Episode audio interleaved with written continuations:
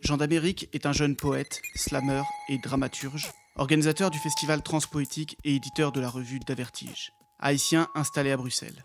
Après la parution aux éditions Chêne et Maelstrom de recueils de poèmes remarqués par la critique, les éditions Actes Sud publient le premier roman de Jean d'Amérique, Soleil à coudre.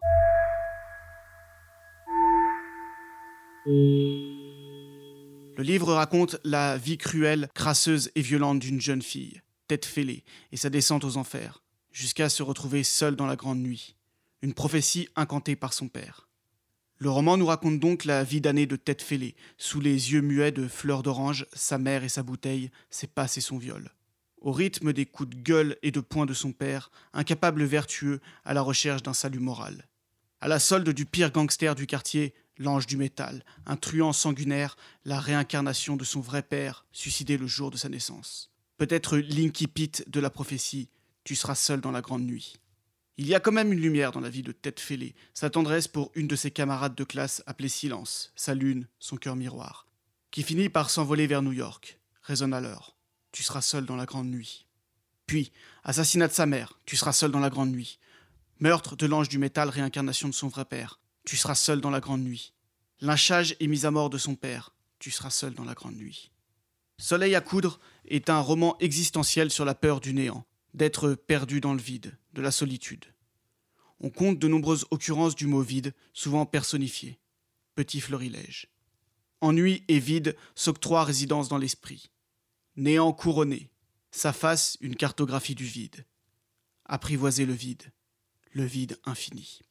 La grande malédiction de notre personnage est donc de se retrouver seul dans la nuit, cette solitude renvoie aussi au silence, autre thème, idée, concept qui traverse notre roman et toute l'œuvre de Jean d'Amérique. Le silence a alors des significations et des valeurs multiples. Il est chéri et sacré, notamment lorsqu'il s'agit de celui de sa camarade de classe, véritable allégorie du silence, elle emporte même le nom, et les seules fois où elle s'exprime sont des tournants du roman.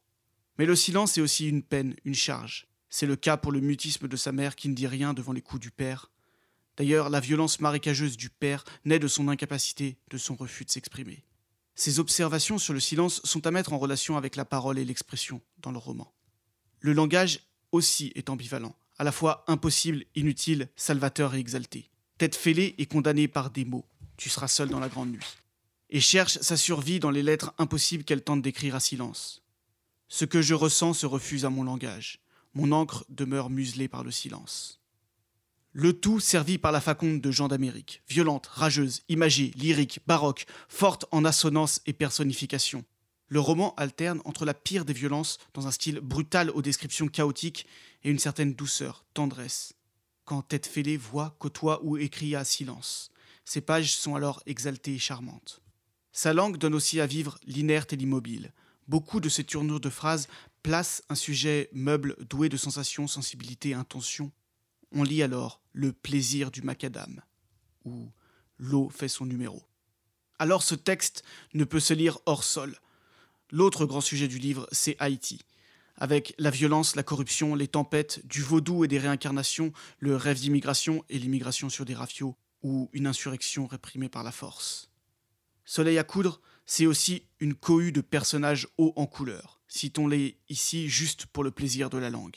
Charme de Gaulle, le gangster l'ange du métal, le ministre au cul fabriqué par toutes les chaises, fleur d'orange, ou le proxénète, le seigneur des cuisses. Alors forcément, ce texte endiablé nous fait penser à Césaire et aux grands auteurs haïtiens, Jacques Romain ou René Despestre, mais aussi au rap américain pour ce goût de la punchline et de l'imagerie violente. Bref, un texte dense, dingue de sons et de sens.